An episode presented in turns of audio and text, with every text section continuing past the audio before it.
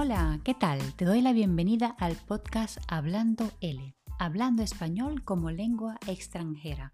Mi nombre es María Carolina Rivas y me dedico a la enseñanza de la lengua española. Soy la creadora de este podcast y te recuerdo que visitando la página web hablandol.com y suscribiéndote podrás acceder a las transcripciones relativas a cada episodio. Comenzamos.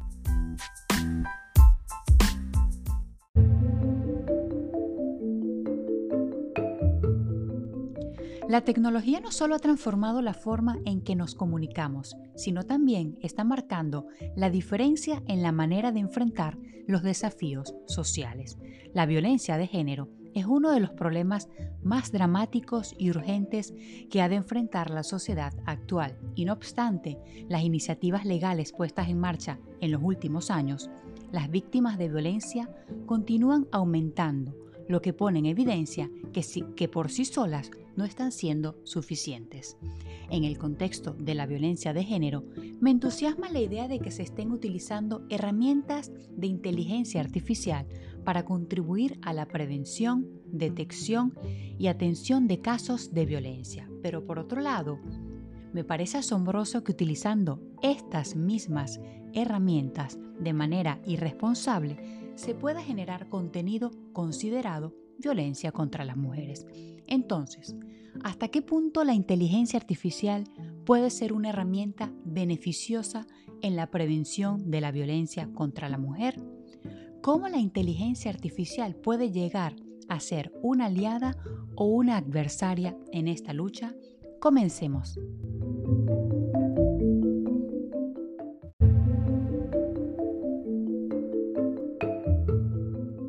Los datos estadísticos en todo el mundo no mienten y son impactantes. Según la Organización Mundial de la Salud, una de cada tres mujeres ha sido víctima de violencia física o sexual al menos una vez en su vida. Es decir, el 30% de las mujeres de más de 15 años ha sufrido algún tipo de violencia. Y en estas cifras no se incluye el acoso sexual. Esto indica que no se han creado estrategias adecuadas por parte de los gobiernos para combatirla y erradicarla.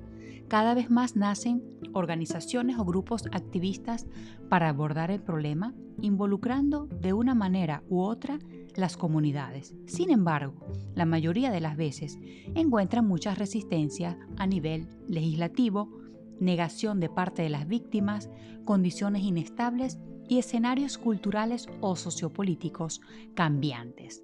Una de las estrategias que se está llevando a cabo actualmente en muchos países es el empoderamiento, la capacitación de niñas, jóvenes y mujeres como agentes de cambio, con el fin de mejorar los resultados de las intervenciones.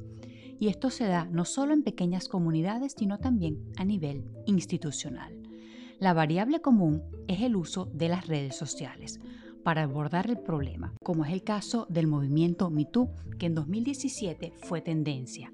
Las acciones tomaron fuerza haciéndose viral a través de las redes sociales, donde las víctimas, utilizando una simple etiqueta, en este caso MeToo, denunciaron a sus agresores y revelaron historias sobre abuso de poder y violencia en el mundo del cine. Y fue así como se fueron sumando víctimas de otros ámbitos laborales. Otro de los numerosos modos de causar violencia contra las mujeres es a través del ecosistema virtual, donde la desinformación toma sus riendas a través de imágenes falsas o no verificadas con el objetivo de atacar mujeres que ocupan cargos de poder o de extrema visibilidad, como pueden ser políticas, periodistas o activistas, con la intención de desanimarlas a continuar en la escena pública, silenciarlas en los discursos políticos y manipular a los usuarios de las redes sociales acerca de la percepción que puedan tener de la mujer en la política u otros entornos laborales con gran predominio del sexo masculino. Claramente, estas son tácticas y estrategias políticas con un fuerte componente sexista.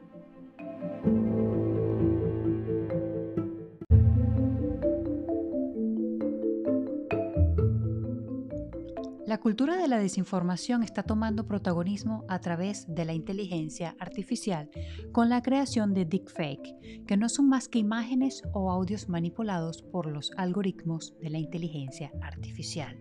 Un ejemplo de esto lo vimos no hace mucho con la noticia de un grupo de chicos españoles que se hizo notar por haber utilizado una aplicación para generar fotos de gente desnuda con inteligencia artificial, utilizando fotos de chicas menores de edad. Tanto los chicos como las víctimas son menores de edad y lo que agrava el asunto es que las imágenes fueron compartidas en sitios para adultos. Los creadores de esta plataforma, quienes confirmaron además que después de la noticia, la plataforma se hizo más popular, aumentando enormemente el número de usuarios, se defendieron diciendo que la primera advertencia del sitio es no subir cargar fotos de otras personas sin su consentimiento, además del hecho de que es el usuario mismo el responsable de las imágenes que se generan. También han informado que el sitio no permite cargar fotos de menores de edad y que la tecnología que utilizan es capaz de identificar la edad de las personas de las fotos, por lo que el sistema puede rechazar fotos. Y es por eso que es muy probable que haya habido o un fallo del sistema o una manipulación previa de las fotos.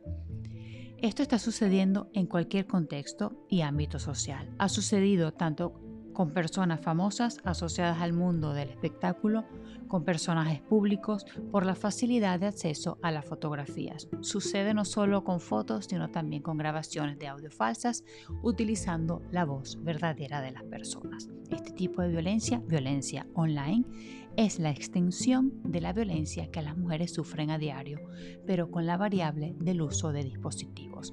El problema que existe con estos contenidos que sean audios falsos, pseudoimágenes o pseudo contenido pornográfico es que todavía no hay una regulación. Así que actualmente se tratan simplemente como injurias, delito de integridad moral o delitos contra la intimidad.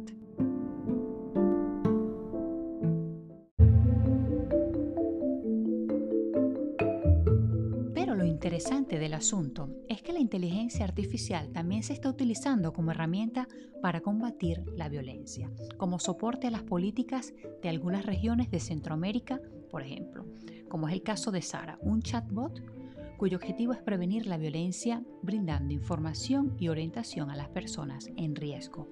Es un servicio anónimo y confidencial que ofrece también asesoramiento legal. La tecnología que utiliza el chat Sara es el aprendizaje automático, que con el entrenamiento continuo por parte de especialistas permite evaluar la situación de los casos para asegurar que la información y las orientaciones se adapten al contexto geográfico. La aplicación de métodos de inteligencia artificial es utilizada sobre todo por la objetividad que puede tener este sistema. Sin embargo, hay que recordar que son las personas las que programan estos mecanismos.